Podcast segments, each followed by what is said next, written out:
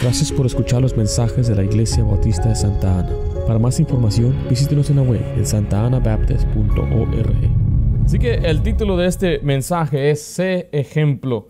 El creyente debe ser un ejemplo. Y bueno, lo que estamos viendo más que nada este pasaje se refiere a en cuanto a la juventud. Entonces voy a dirigir más bien a los jóvenes eh, ¿Qué es un joven, pastor? Bueno, un joven es un, eh, puede ser un muchacho, una, señorita, o puede ser un, joven, ya un, adulto joven. Ah, algunos han dicho que un joven en la Biblia es alguien menor de 40 años, entonces somos jóvenes algunos todavía, ¿verdad? y bueno, eh, vamos a ver por qué es importante ser un ejemplo. ¿Qué es un ejemplo? Un ejemplo es un, es un patrón, es una persona que, que tiene una conducta digna de ser imitada. Bueno, hay buenos ejemplos y hay malos ejemplos. El buen ejemplo eh, invita a otros a, hacer el bien. El mal ejemplo está invitando a hacer entonces el mal, a hacer lo que a Dios no le agrada. Y Dios quiere que seamos buenos ejemplos. Bueno, el pasaje que acabamos de leer se refiere a un joven pastor llamado Timoteo. Él se quedó ahí en Éfeso ah, y él iba a ministrar a, hombres y mujeres que eran mucho más ah, grandes que él, mayores que él. Entonces se le decía, para que él fuera una bendición, él tenía que ser un ejemplo, porque lo iban a despreciar, lo iban a mirar iban a decir, este es un muchacho, este joven, ¿qué me va a enseñar a mí? Este muchacho no tiene experiencia, este muchacho no sabe qué es la vida. Entonces Pablo le da la respuesta a esos problemas para que la gente te tome en serio, para que la gente eh, pueda recibir el mensaje y pueda usted, Timoteo, ser influencia a, la, gente ahí en Éfeso. Tienes que ser un buen ejemplo. Porque el, dar un buen ejemplo nos da una plataforma de poder ser bendición. Cuando hay un muchacho, un jovencito que es un buen ejemplo, ¿qué dice la gente? Wow, mira ese muchacho, es, buen, es buen ejemplo. Pero cuando hay un muchacho que es mal ejemplo, ¿qué dice la gente? Así son los jóvenes, ¿verdad? Porque vamos a ver, eh, vamos a aplicar este principio, aunque se dirige aquí a un pastor, nos puede aplicar a nosotros los que todavía nos consideramos jóvenes.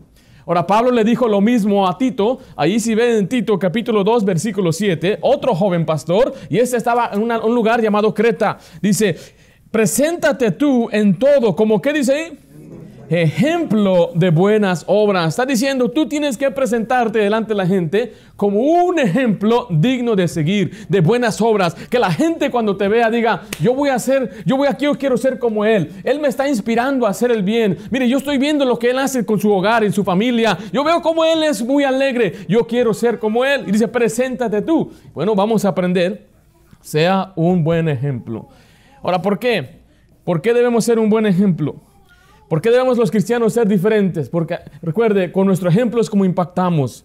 Vamos a ver en primer lugar, ¿por qué le mandó Pablo a Timoteo ser un buen ejemplo? Porque la juventud por lo general es despreciada.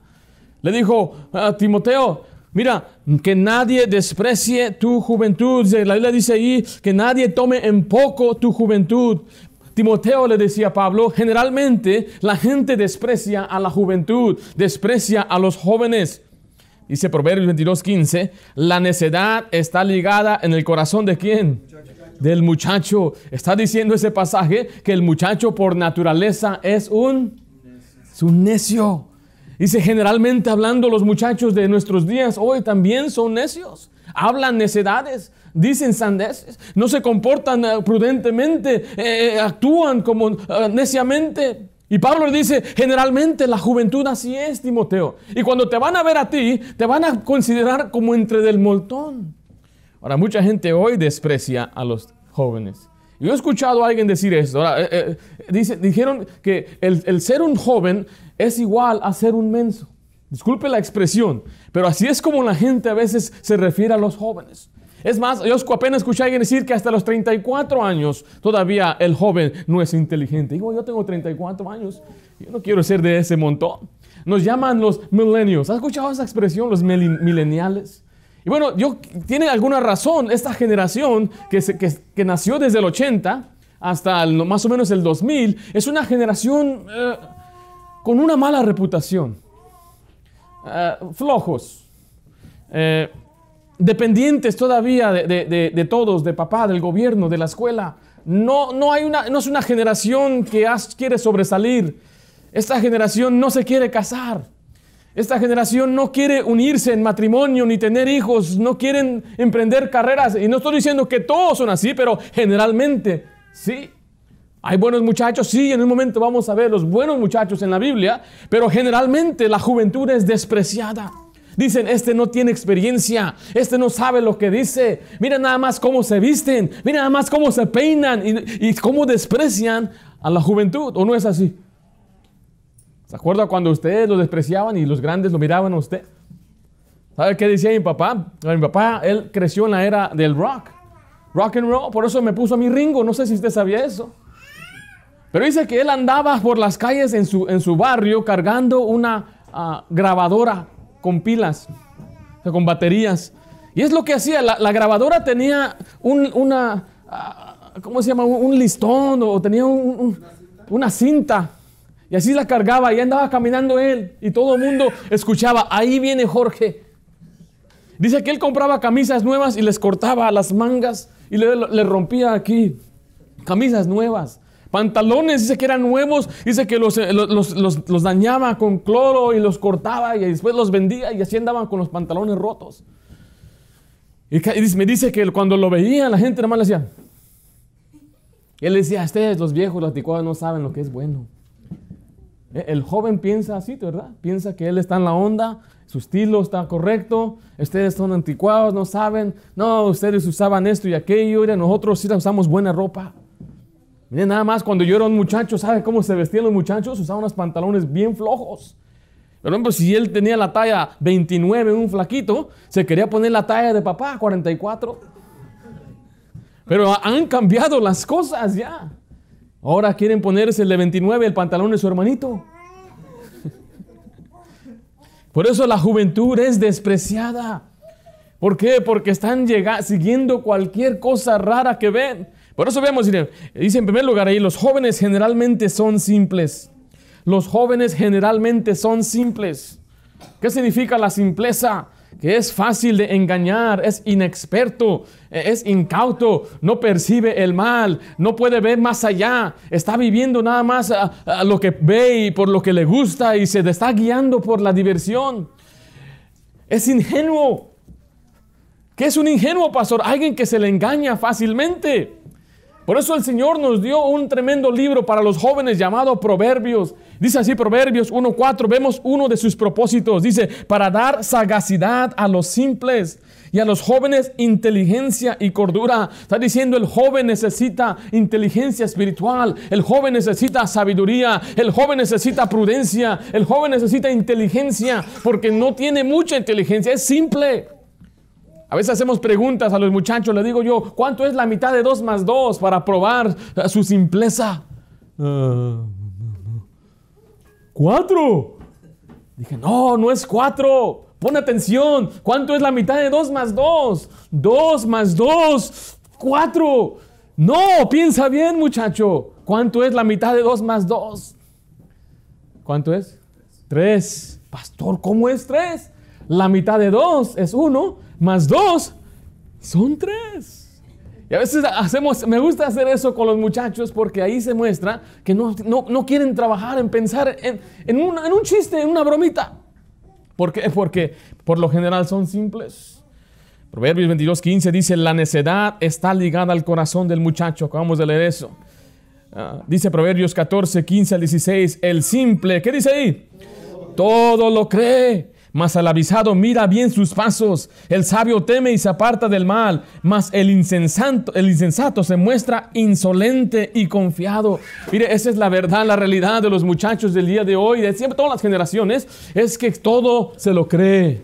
Lo que le dicen, lo cree. Lo que dice el maestro en la escuela, lo cree. Lo que mira en la televisión, lo cree. Lo que los amigos le dicen, lo cree. Y empieza a formar su mentalidad y sus valores cambian porque alguien le dijo algo. Y escuchó. Y hoy en día vemos especialmente en las universidades, y esto ha sucedido a través de todas las universidades del mundo, en toda la historia, que siempre los, mismos, a veces, eh, profesores levantan en los jóvenes una, aspiración ah, para seguir una rebeldía o cambiar las cosas, hacer reformas. Y usted puede ver siempre que son los jóvenes en las huelgas, son los muchachos que están ahí tratando de traer una, un cambio y una reforma. Y sabe que como son jóvenes, están siendo guiados por su necedad. Hace unos años aquí en Estados Unidos había una protesta grande de los eh, muchachos eh, universitarios y fueron ellos a protestar en, los lugares públicos del gobierno en contra del 1% que tiene más dinero que todos nosotros. ¿Sí se acuerdan? ¿No se acuerdan de eso? Y iban ahí a las cortes y ahí ponían sus casas de campañas y decían, no nos vamos de aquí hasta que le quiten el dinero a Bill Gates y le quiten el dinero a, a Warren Buffett y le quiten el dinero a Steve Jobs y lo repartan. ¿Quiénes eran los que estaban ahí? Los jóvenes. Dice que quieren bajar la edad de votar a 16 años. Imagínense. Un presidente que prometa Six Flags en todos los estados. Todos los muchachos, yo voy a votar por él. Lo que le interesa al muchacho es que le den y diversión. Eso es algo, es algo muy malo, es algo muy peligroso. Aquí en Estados Unidos antes la edad de votar era 21. Ahora lo bajaron de 18. Y me acuerdo cuando ganó el presidente Obama. Venían los muchachos, hicimos, hicimos diferencia, hicimos historia. Dice, ¿por qué? ¿Cuáles políticas estás tú siguiendo? ¿Qué fue lo que te gustó de él? Dice, no, es que es el primer presidente moreno. Y dije, o sea, no votaste por él porque había una política que te gustó, algo que él estaba, un cambio que no, no, es que hicimos historia, el primer presidente moreno. Es muy peligroso. Los jóvenes todo lo que oyen se lo creen. Vea lo que dice en Romanos 16. Esto aplica también a las cosas de Dios, dice así el versículo 17. Mas os ruego, hermanos, que os fijéis a los que causan divisiones y tropiezo en contra de, ¿qué dice ahí? De la doctrina que vosotros habéis aprendido y que os apartéis de ellos, porque tales personas no sirven a nuestro Señor Jesucristo, sino a sus propios vientres, y con suaves palabras, mire, y lisonjas engañan los corazones de quienes de los ingenuos. ¿Y quién es generalmente ingenuo? El joven. Y se los están arrastrando aún con la falsa enseñanza, la falsa doctrina. Están diciendo, no importa cómo vivas, tú nada más ten fe, cree en Dios. Es mentira que tienes que cambiar y dejar este vicio y no andar por esos caminos. Es una mentira. ¿Y a quién están desviando? A los ingenuos. Los jóvenes generalmente son simples. Pero también los jóvenes generalmente son fácilmente desviados. Los jóvenes generalmente son fácilmente desviados. En Proverbios 7, el escritor habla de un joven simple y él ve que, eh, eh, que lo ve por su ventana, dice, y se va en camino hacia la mujer extraña, la casa de una mujer que no le pertenece a él. Y ahí dice que él cae en, un, en un pecado grave con esa mujer. Pero nos deja saber por qué, dice Proverbios 7:7, vi entre los simples, consideré entre los jóvenes a un joven falto de qué dice ahí? Entendimiento. Son fácilmente desviados porque les falta, ¿qué cosa? Entendimiento. No entienden. ¿Cuántas veces usted, madrecita, le dice a su hijo, no entiendes? Ya te lo he dicho muchas veces, no entiendes. Yo me acuerdo escuchando yo a mi mamá decirme eso, sí te entiendo, Estamos hablando español, ¿no? Pero eso no se refiere que estamos entendiendo el lenguaje.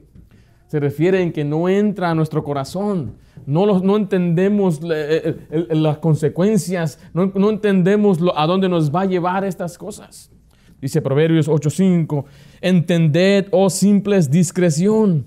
Y vosotros necios, entrad en cordura. ¿Qué es lo que le falta al joven ahí? Discreción. ¿Qué es eso? Es sensatez para formar juicio y tacto, para hablar u obrar, para saber cómo comportarse, para saber qué hacer, qué decir, cómo actuar, cómo reaccionar. Pero eso el muchacho es fácilmente desviado porque no tiene entendimiento. Yo les he dicho, eh, mi papá me sentaba, me decía, cuando hagas esto, esto, esto va a pasar.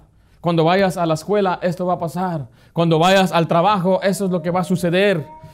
Yo me sentaba y lo escuchaba Y a veces sí tomaba consejo y a veces decía, no lo entiendo, ¿por qué me estás diciendo esto?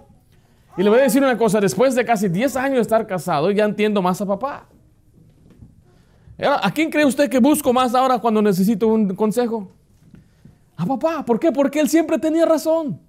Nunca se había equivocado. Me decía algo, ah, ¿tú crees que eso va a pasar? Esto no me va a pasar a mí. Me decía, sé humilde, me decía, sé humilde, acepta, te estoy diciendo porque te amo, porque yo sé, yo sé más que tú. decía, ah, despreciaba a papá. Sí, lamentablemente le voy a decir la verdad. ¿Por qué? Porque yo no veía más allá, yo no tenía esa discreción, no tenía esa prudencia, yo no tenía eh, eh, esa, esa inteligencia que él tenía, yo estaba buscando otra cosa. Así somos, así son los muchachos el día de hoy, no tienen discreción son fácilmente desviados. Usted nada más vea las estadísticas de los muchachos en donde se encuentran al día de hoy. Muchos muchachos ya en la junior high, que es el séptimo y octavo año, o la secundaria, ya están ellos en drogando, drogándose en vicios, fumando, tomando, envueltos en fiestas. La mayoría de ellos ya a los 15 años están envueltos en, en, relaciones con otros muchachos o muchachos entre ellos. Y luego, mire, la mayoría eh, están, se dice que en California es, es el estado más peligroso para los jóvenes donde están en más alto riesgo para enfermedades como el HIV o el SIDA. ¿Sabía usted que California es el estado que tiene más enfermedades venéreas? Es, California. Y la mayoría de, de, las personas que tienen esas enfermedades son de las edades de 15 a 24 años. Se dice que casi el 90% de las muchachas de 15 años que se embarazan, se embarazan con un hombre de entre 20 a 30 años. De 15 años. ¿Por qué sucede esto? Porque son fácilmente desviadas, porque son fácilmente eh, eh, eh, seducidas, atraídas. ¿Qué les hace falta? Entendimiento. Yo le digo a los muchachos, señoritas, si algún día viene la tentación del sexo opuesto, lo que debe hacer es correr y correr y correr. Así lo hizo un joven llamado José. Él huyó y corrió. Así nos enseña en la Biblia que los jóvenes, letra C, sí pueden ser sabios un joven llamado José, tal vez tenía 17 años cuando enfrentó la tentación de una mujer adulta y una mujer de seguro guapa siendo la esposa de un general o un hombre importante de Egipto, disculpe, pero este hombre huyó, este muchacho huyó, corrió. Podemos ver el ejemplo de una muchacha llamada María, una jovencita. Algunos decían que tenía hasta 16, 17 años cuando la desposaron con José. Y el ángel vino y dijo, María, bendita entre las mujeres. Era un ejemplo de pureza, una señorita nada más. Vaya conmigo al primer libro de Samuel, por favor. Vamos a encontrar a otro joven llamado David. Este David aquí no sabemos cuántos años tenía, se puede decir, algunos dicen que tenía 15, otros 17 años, pero era un joven, era un muchacho. El joven puede ser sabio. Generalmente la juventud es despreciada, generalmente eh, podemos decir que los jóvenes son simples, generalmente el joven es desviado, pero sí hay jóvenes que se paran firme, hay jóvenes que saben en dónde están, hay jóvenes que saben lo que quieren hacer con la vida. Antes de leer ahí el libro de Samuel, note lo que dice ahí el Salmo 71, 17. Oh Dios, me enseñaste desde cuándo? Desde mi juventud y hasta ahora he manifestado tus maravillas. Aquí es David, un hombre llamado hablando, diciendo, desde mi juventud tú me enseñaste. Desde que yo era un joven aprendí la palabra de Dios. Desde que era un joven aprendí la inteligencia. Dice el primer libro de Samuel 16, va conmigo por favor. Aquí está, vemos a David siendo ungido como rey. Dios escogió a un muchacho para que sea rey. Y dijo el Señor, Él tiene el corazón como el mío encontré un hombre conforme al corazón de Dios y no buscó entre ellos a un hombre de 30, de 40, 50 años, a un hombre de edad, encontró a un muchacho. Dice así el versículo 16, después de que lo ungió, y Samuel tomó el cuerno de aceite, 16, 13, y Samuel tomó el cuerno del aceite y lo ungió en medio de sus hermanos. Mire, y desde aquel día en adelante el Espíritu de Jehová vino sobre David. Está diciendo desde una edad el Espíritu de Dios venía sobre él. Él andaba en el Espíritu, andaba siguiendo los caminos de Dios, porque el Espíritu de Dios nada más venía temporalmente, pero venía eh, sobre gente piadosa, gente que amaba a Dios, gente que lo buscaba de corazón. Y estamos viendo aquí un muchacho. O sea que no hay excusa, I'm young, estoy joven, yo, no, yo, yo, yo todavía no. hasta que ya tenga unos 40 años, 50. No, no, este muchacho de 15 años, 16 años. De vuelta a la hoja ahí el capítulo 17. Este muchacho David fue despreciado por su juventud, pero él, Dios estaba con él. Dice el versículo 33, eh, primer libro de Samuel 17, 33. Aquí ahora David va quiere enfrentarse con un gigante llamado Goliat. Dicen, suéltemelo, yo quiero pelear con él, Dios está conmigo. Pero lo que dice Saúl. Primer libro de Samuel 17, 33. Dijo Saúl a David, no podrás tú ir contra aquel filisteo para pelear con él, porque tú eres, ¿qué dice? Muchacho. Y él, un hombre de guerra desde su juventud. Le dice, ¿cómo vas a ir tú si eres un chavo? Eres un chiquilín, eres un chiquito, eres muchacho. Y lo despreció. Pero vea, también el gigante lo despreció. Ahí en el capítulo 17, versículo 42. Y cuando el filisteo miró y vio a David, ¿qué dice la Biblia después? Le, le tuvo en poco, ve, nadie tenga en poco tu juventud, lo despreció. ¿Por qué? Dice, porque era muchacho y para acabarla rubio y de hermoso parecer. Estaba guapo. Pues, él era un hombre feo, ruso, así, ah, marcas con, cortadas en la cara. Y pues David se parecía a mí más o menos. Eh, ahora vea lo que dice ahora el siguiente capítulo. Primer libro de Samuel 18. Dios estaba con David a una edad tierna. Dice la Biblia ahí, el versículo 5, primer libro de Samuel 18, 5. ¿Estamos ahí? Y salía David a donde quiera que Saúl le enviaba y se portaba, ¿qué dice? Prudentemente. ¿Sabe qué sucedió después de que él mató al gigante? Uh, Saúl dijo, este me lo voy a traer para acá, este es un tremendo hombre. Mira nada más lo que hizo, lo quiero en mi equipo. Y ahora, siendo él parte del ejército de Saúl, aún siendo joven, 17 años, dice que lo puso, eh, le mandaba, lo mandaba a hacer algunos mandados y decía que él se portaba como prudentemente a una edad tierna. Entonces el joven puede ser sabio. El joven se puede portar bien. Y qué tremendo es cuando vemos muchachos y decimos, ese muchacho, mire nada más, tiene un buen espíritu, tiene buena actitud, se porta bien, saca buenas calificaciones, mire cómo canta alegre en la iglesia, mire cómo sirven las cosas de Dios, mire nada más este muchacho y nos podemos gozar con ellos si se puede. Pero generalmente son simples, Así que yo animo a los muchachos, a los jóvenes, aún nosotros si somos jóvenes, adultos jóvenes, que tengamos esa sabiduría, busquemos a Dios. Dios quiere que seamos ejemplo, porque la juventud es fácilmente desviada. Cuando ven una pareja joven, por ejemplo, un matrimonio joven, una familia joven, la gente debe mirar y decir, mira además esos muchachos. Cuando camine, ¿cómo trata el hombre a su esposa? Le abre la puerta, no en el freeway, hermanos, ¿eh? acuérdense. No en la autopista, en el periférico, para que me entiendan algunos.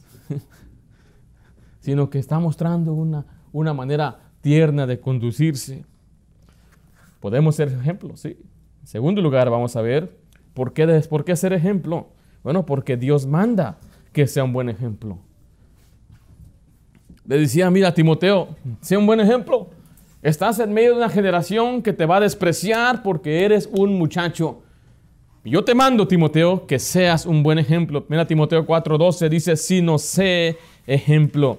Ahora, pastor, ¿cómo yo puedo aprender a ser un ejemplo? En el caso de Timoteo, él tuvo un buen ejemplo a seguir. ¿Quién fue el ejemplo de Timoteo? ¿Alguien sabe? Pablo, mismo fue el ejemplo de Timoteo. Entonces, para que un joven sea un, buen, ejemplo, él debe seguir un buen ejemplo. Siga entonces, joven, un buen ejemplo siga un buen ejemplo.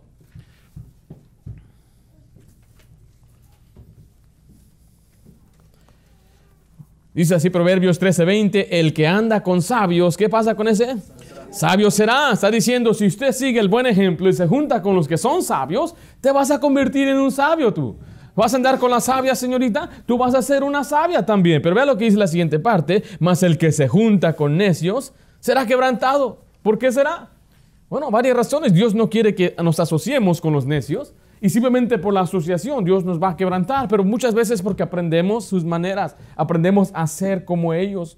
Ahora, nosotros tenemos un buen ejemplo a quien seguir y su nombre es Jesucristo en primer lugar. Eh, Vean lo que dice Juan 13:15. Jesucristo después de haber servido a sus discípulos les dijo esto, porque ejemplo os he dado para que como yo os he hecho, vosotros también hagáis. O sea, el Señor Jesucristo vino para pagar por nuestros pecados, Él derramó su sangre, pero mientras Él estaba aquí, siendo Él un hombre en carne también, Él nos dejó un ejemplo a seguir. Si usted ve lo que dice Primera de Pedro, no está ahí, 2.21, nos enseña que Él nos dejó un ejemplo para que sigamos sus pisadas. Y en Romanos 8.29, la Biblia nos enseña que nos debemos conformar a la imagen de Cristo. Dios quiere que seamos como Cristo. ¿Sabía usted que la palabra cristiano significa, en algunos casos, un pequeño Cristo? Uno que actúa como Cristo, uno que habla como Cristo, uno que vive como Cristo. Pablo dijo, ya no vivo yo, mas Cristo vive en mí. Déjele hago una pregunta. Cuando la gente le ve a usted, ¿ve a Cristo en usted? Podrán decir, Él es como Cristo, Él se comporta como Cristo, o podrán decirle al muchacho, Él se comporta como el diablo. Nosotros trabajábamos a veces en las rutas de bus, íbamos allá a buscar niños y los traíamos en un autobús. Y algunos padres me dicen, llévenselo para que le saquen el demonio a sus propios hijos. no, es que mi hijo es un demonio. Así decían. A veces eh, somos tan testaduros, muchachos, que para nuestros padres nos convertimos hasta en demonios en carne. Dice Filipenses 3:17, ahí vemos otras personas que pueden ser ejemplo para nosotros, Jesucristo, pero vea lo que dice Pablo, hermanos, sed imitadores de mí. Pablo está diciendo, imíteme a mí, yo soy un siervo de Dios. Mirad a los que así se conducen según el ejemplo que tenéis en vosotros. Mira, ahí no está diciendo que hay un grupo de personas a quien podemos imitar. El primero es Jesucristo. Pastor, ¿cómo voy a aprender cómo es Cristo? Bueno, la, Biblia dice que el verbo eh, se hizo carne, Jesucristo es el verbo, nos dejó su palabra, y usted puede ver los evangelios, puede ver su persona en el Antiguo y Nuevo Testamento, usted puede aprender a ser como Cristo en la Biblia. Pero también Pablo decía, mírame a mí, obsérvame a mí, imítame a mí. O sea, puede usted imitar personajes en la Biblia también. Buenos ejemplos en la Biblia a seguir. ¿Quién más, pastor? Pues la Biblia dice que imitad la fe de tu pastor. Imita a tu pastor. ¿Quién más, pastor? Imita a los hermanos. Dice ahí que hay hermanos en la iglesia que dan buen ejemplo. Imítalos a ellos. Conócelos y ve cómo ellos viven y cómo superan las pruebas. Platica con ellos y ellos le van a contar victorias que Dios les ha dado, derrotas que han enfrentado, pero cómo Dios los levantó. Tenemos buenos ejemplos aquí en la iglesia. Tal vez usted conoce a otra persona que es creyente, que no es necesariamente parte de esta iglesia. Le puede ser bendición también a usted. Alguien dijo esto, dime con quién andas y te diré quién eres. En inglés dice birds of a feather. ¿No fueron a la escuela aquí ustedes? Birds of a feather flock together. En español también se dice, las aves de, la misma se juntan. Usted no va a ver a un cuervo estar volando con un pichón ¿Verdad? Que no va a haber una águila volando con un halcón. Se juntan, ellos tienen son del la misma, eh, mismo género. Y, así dice la Biblia, dime con quién andas y te voy a decir quién eres. Y dice, pues pastor, yo no soy como ellos, yo no ando junto con ellos. Ah, ¿Por qué? El necio se junta con quién? Con necios. El necio permite que le hable un necio y escucha el consejo del necio. Escucha las pláticas del necio. Está sentado recibiendo necedad.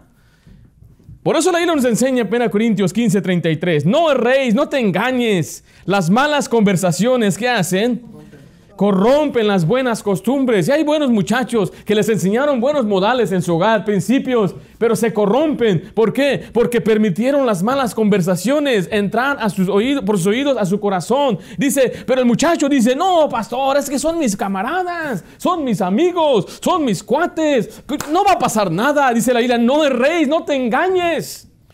No creas que eres suficiente fuerte. Es más, ni el pastor es suficiente fuerte, ni ningún hombre en, el mundo es suficiente fuerte para poder eh, estar sentado, recibir palabras y no ser corrompido. No hay nadie. Por eso se le da ese mandato a todos. Ese mandato es para grandes y pequeños. Dice Proverbios 22, 24 25. No te entremetas con quién. Con el iracundo, el enojón. Ni te acompañes con los hombres de enojo. ¿Por qué? Mira el 25. No sea que aprendas qué sus maneras y tomes lazo para tu alma. Cuando una persona es enojona y todo responde con enojo y con ira, ¿sabe qué hace? Está enseñando a otro a responder igual. Por eso dice la Biblia, no te juntes con él, porque vas a aprender sus maneras. Ahora esto lo aplicamos también, aprender la manera de mal ejemplo, mal hablar, su mal comportamiento, las groserías, actuar, su, su manera de actuar sus valores, qué cosas valoramos. Proverbios 12, 26 dice, el justo sirve de guía a su prójimo. Aquí está el buen ejemplo. Mas el camino de los impíos les hace, ¿qué? Errar. Vemos que hay dos, el contraste. El que es el justo, él va a ser guía, es un buen ejemplo. Por eso busca una persona que ama a Dios, que te invita a hacer el bien, que te habla de las cosas de Dios, que te habla de la Biblia, que te habla de la oración, que te habla de evangelismo, que te habla de las grandes cosas que Dios va a hacer y quiere hacer en medio de él, en su familia, en la iglesia. Pero dice la Biblia que hay un hombre, los impíos hacen errar por el camino equivocado. Vea lo que dice Proverbios 2, 10 al 15. Y esa es la razón, falta sabiduría para el joven ingenuo. Cuando la sabiduría entrar en tu corazón, está diciendo cuando entrare, y la ciencia fuere grata a tu alma, la discreción te guardará, te preservará, te preservará la inteligencia. Mire, para librarte de quién? Del mal camino. ¿Cuál es ese mal camino? Dice la siguiente frase, de los hombres que hablan perversidades, que dejan los caminos derechos para andar por sendas tenebrosas, que se alegran haciendo qué? El mal, que se huelgan en la perversidad del vicio, cuyas veredas son torcidas y torcidos sus caminos. Yo no puedo comprender, entender a un cristiano juntándose con una persona así. Porque dice la Biblia que ellos van a eh, van, a, eh, eh, van a desviarnos. ¿Y sabe por qué se junta un cristiano con alguien así? ¿Qué le falta? Sabiduría. Y como le falta sabiduría es un insensato, un necio, uno que no, no, no quiere entender lo que Dios dice. Lo que necesita el joven es sabiduría, porque cuando entra esa sabiduría en tu corazón, no es porque tu pastor te lo dice, no es porque papá ya no me deja, no puedo juntarme contigo porque mi papá me dijo que no me junte contigo. No va a ser así. Va a ser porque tú eres sabio. Y cuando ya seas sabio, tú vas a saber discernir. Va a decir, no, mire, este ni siquiera a la iglesia va. Este habla puras groserías y malvadas, maldades. Este nada más critica a este, esta persona. Esta persona se alegra haciendo el mal. Es un borracho. Eh, eh, se mete en, los congales. miren lo que hace. Este que está aquí nada más está hablando perversidades en el vicio, su, todas sus veredas son torcidas. Mira más a sus hijos. Y algunos se juntan, tienen hijos borrachos, drogadictos, y ahí están, escuchando el consejo de cómo crear un hijo. ¿Qué te va a enseñar ese hombre a ti? Por eso yo te estoy, le estoy diciendo, especialmente a los jovencitos, necesitas sabiduría para escoger amigos correctos aquellos que te van a hacer más sabios, aquellos que te van a afilar, hierro con hierro, dice la Biblia, aguza, aquellos que te van a edificar. La Biblia dice que el amor verdadero edifica. El amigo que te ama te va a decir lo que tienes que escuchar y te va a decir, estás mal, estás equivocado, tienes malas amistades, estás haciendo lo incorrecto, esa muchacha no te conviene, ese amigo no te conviene. Vas a ser más sabio. Busca un buen ejemplo I don't have friends. Ese muchacho, yo no tengo amigos. Yo puedo ser tu amigo, pastor. Yo, oh, estás viejo, pastor. Vea que no, mano, no soy viejo. Vea que él no mira viejo a mí. Maud. Ah, good job. A rato te voy a dar tu. Me decía, you're, oh, pastor, usted está viejo. Usted tiene como 60. What in the world? No. Yo he tenido amigos jóvenes, yo he trabajado con jóvenes, entonces yo quiero ser amigo de los muchachos, pero ¿saben? Un amigo no es no solapar. Dice él, I like my passion porque jugamos video games. No, no, no, yo, no, eh, eh, eh, algunos muchachos quieren que su papá sea su amigo y que se junten y que, yeah, papá, yo, quisiera un día ahí jugar y, primeramente tu papá es tu papá, tu pastor es tu pastor. Tus amigos deben ser amigos que meramente buscan el bien para ti, no te solapan, no te cubren, porque hay muchachos que son los, los, los jaimitos, los carteros. ¿Sabe usted eso? ¿Qué es eso, pastor? Ahí va un muchacho escribiendo una notita y consigue un amigo bien obediente. Él es el cartero. Él es el que entrega. Llévanselo, por favor. Ahí va el cartero, bien obediente de parte viene el, correo postal de los chismosos, te trae esta carta. Ten cuidado ser el cartero, ¿eh? busca amigos sabios, busca amigo que te ama. Entonces, mire, cuando aprende uno a ser sabio, lo siguiente es que se convierte en un buen ejemplo. Ya no solamente usted tiene sabiduría y la prudencia, ahora usted es una persona digna de imitar. Y me encanta lo que dice Lamentaciones 3:27. Dice así, bueno le es al hombre llevar el yugo desde cuándo? Desde su juventud. ¿Sabe qué está diciendo? Es bueno que el joven, desde una edad joven, ya lleve su yugo, o sea, ya sea responsable, ya se comporte como un hombre. Le vuelvo a decir, nuestra generación dice, "Ah, hasta que tenga 30 años voy a, a- a pensar lo que voy a hacer con mi vida. Yo me admiro a veces ver a algunos muchachos que trabajan, eh, algunos hermanos me cuentan de algunos de sus hijos que son trabajadores, estudiosos, enfocados, qué bendición, y otros que no. Ni carro, quieren, no aspiran a tener su propio carro, no aspiran nada. Dad, can I have money? Mi hijo, ya tienes tus 23 años, ya vete a trabajar. Come on, dad, ándale pa. I got a date. Tengo una cita. A mí me daba vergüenza pedirle dinero a mi papá para llevar a mi esposa, porque era mi dinero. Yo dije, yo voy a llevarla a ella, no fue papá. Y a veces ya he visto en algunas películas así que el muchacho va, invita a una muchacha, you wanna go with me? Y la mamá anda manejando el carro. ya está atrás sentado él. Ya llegamos por ti. ¿Qué es eso? Ahí me enseñaron, mira, si tú invitas, tú pagas, muchacho. Nada que 50-50. Bueno, ya terminamos aquí el check, ok, dame 20 y no, no hagas eso. Y un día le dije papá, hey, papá, el cheque que deposité no está ahí, o sea, hasta el lunes me lo van a poner. Préstame 20 dólares o préstame no sé cuánto, le pedí como unos 50 dólares. Me salía cara. ¿Sabe por qué me salía cara? Porque me mandaban dos con ella. Y luego me mandaban uno conmigo, entonces éramos cinco. Y no le iba a llevar a McDonald's. Entonces le dije que me prestara dinero. Me dijo, sabes que tampoco no tengo ahorita cash, llévate la tarjeta. Ahí con la tarjeta. Y cuando ya pagamos le doy. Y regresa, Jorge, Jorge. Yo soy Ringo, obviamente. ¿eh? Y le estaban, ya- estaban llamando a papá. Y ella sabía cómo se llama mi papá. Y hijo, va a pensar que papá pagó por la cena. ¿Y te acuerdas, hermano? No se acuerda. Qué, qué bendición. Ya digo. Es bueno que el joven desde una edad tierna aprenda a ser ya responsable, a ser un buen ejemplo.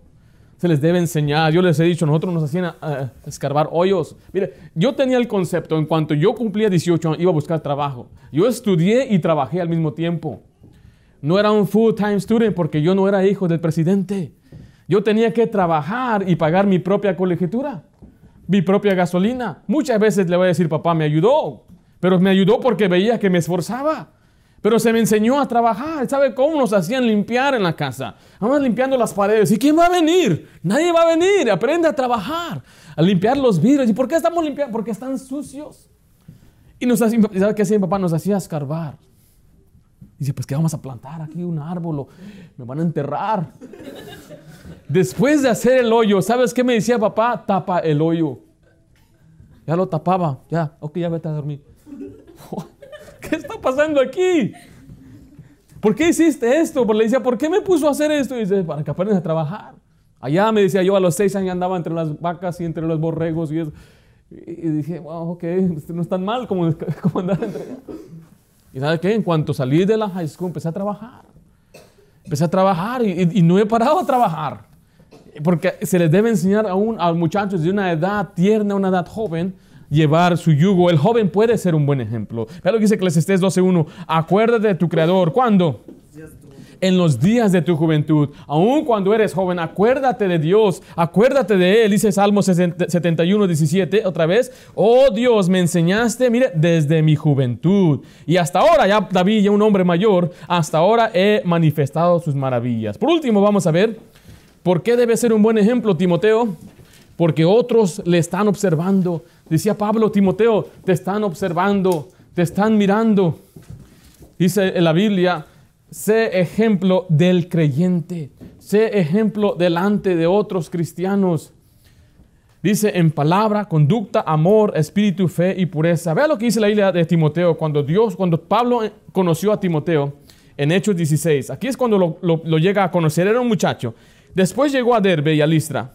Y aquí había ahí cierto discípulo llamado como Timoteo. Estamos hablando del mismo Timoteo, hijo de una mujer judía creyente, pero de padre, ¿qué dice? Griego. Y daban, ¿qué dice? Buen testimonio de él los hermanos que estaban en Listra. Ahora, note que él tenía una mamá cristiana, pero su papá, él no era cristiano. Note que él iba a la iglesia todos los domingos con mamá, pero papá se quedaba o iba a los billares o iba con sus amigos. No quería nada con Dios. Pero a pesar de ello, Timoteo fue un buen ejemplo. Dice la isla que los hermanos, ¿sí ahí? Los hermanos que estaban ahí decían, Timoteo es un tremendo siervo de Dios. Siendo un muchacho, la gente hablaba bien de Timoteo. Y esto nos debe enseñar que no, nos debe, no hay excusa eh, de no vivir para Dios porque mi papá no era un cristiano. Es que mis abuelos no eran cristianos. Y, pues mira mi, mira mi hogar. Vengo de un hogar quebrantado, vengo de un hogar donde mamá no está, donde yo fui criado por los abuelos. No, no importa eso. Dios dice que podemos servir y amar a Dios. La Biblia habla de un joven ah, llamado ah, Josías. A los ocho años fue rey, a los ocho años. Ahí le dice que él tuvo un padre llamado Amón. Dios mismo lo mató, sus mismos siervos lo mataron después de ser rey por dos años. Y antes de Amón, el abuelo de Josías se llamaba Manasés. Dice la Biblia que este fue uno de los más eh, reyes perversos que había en Israel. Él metió una estatua de acera dentro del templo. Dice que él derramó mucha sangre inocente, era sanguinario, malvado, perverso. Y a pesar de tener un abuelo perverso y malo, un padre malo y perverso, Josías fue un, ah, ah, fue un buen rey. A los ocho años buscó a Jehová. No hay pretexto, no hay excusa de qué familia llegamos o de dónde somos o salimos del vulgo, no tenemos estudio, no tenemos dinero, así es en el barrio, así es en Santana, así, así es como, aquí, así son todos aquí. Eso no es cierto, eso no es verdad. Usted puede ser un buen ejemplo. ¿Quién nos está observando? Bueno, podemos decir los esposos. ¿Sabe quién está observando usted, esposo? Su esposa. La primera persona que le ve a usted. Comparten el mismo, la misma habitación. Y ahí está la esposa siempre observándolo usted. Nosotros padres, nuestros hijos nos observan. Y, si somos hermanos mayores, tienes hermanitos mirándote. Si es un empleado, están los compañeros mirándolo, tal vez el patrón. Si usted es cristiano, ¿sabe qué? Todo el mundo lo mira. Usted vive en una casa de vidrio. Todo el mundo está observando lo que hace, cómo habla y qué dice para decir, y es cristiano. Y quiero decirle a los jovencitos, hay otros que te están mirando a ti. Tu futura esposa te va a estar mirando. Tu futuros suegros te van a estar mirando. Por eso, mire, quiero dice la Biblia ahí, vamos a ver, Dios aborrece el mal ejemplo. Pablo le dice a Timoteo, sea un buen ejemplo porque Dios aborrece el mal ejemplo. 1 Corintios 8 dice así de esta manera, el 9 al 12, pero mirad que esta libertad vuestra no venga a ser tropezadero para los débiles. Porque si alguno te, dice ahí, te ve a ti, que tienes conocimiento, o sea, que eres un cristiano maduro, sentado a la mesa en un lugar de ídolos, la conciencia de aquel que es débil no, no será estimulada a comer de los sacrificios a los ídolos, y por el conocimiento tuyo se perderá el hermano débil, por quien Cristo murió. De esta manera, pues, pecando contra los hermanos e hiriendo su débil conciencia contra Cristo. ¿Qué dice ahí? Pecáis. Está diciendo que hay hermanos débiles en la fe, son nuevos. Puede decir que sean niños, sean jóvenes. Dice que Dios va a tomar en cuenta cuando hacemos algo que haga que otro tropiece. En este caso, e, en los, lugares de Corintios, había muchos templos y sacrificaban a sus, a sus dioses falsos. ¿Y sabe qué hacer después con la carne? La vendían. Y ahí ponían ahí sus puestos, sus fondas. Y ahí empezaban a vender. Y pasaba un cristiano, pues yo sé que el ídolo no es nada, el ídolo está muerto, esta carne no fue sacrificada algo muerto, pues yo se, me antojaron estas carnitas.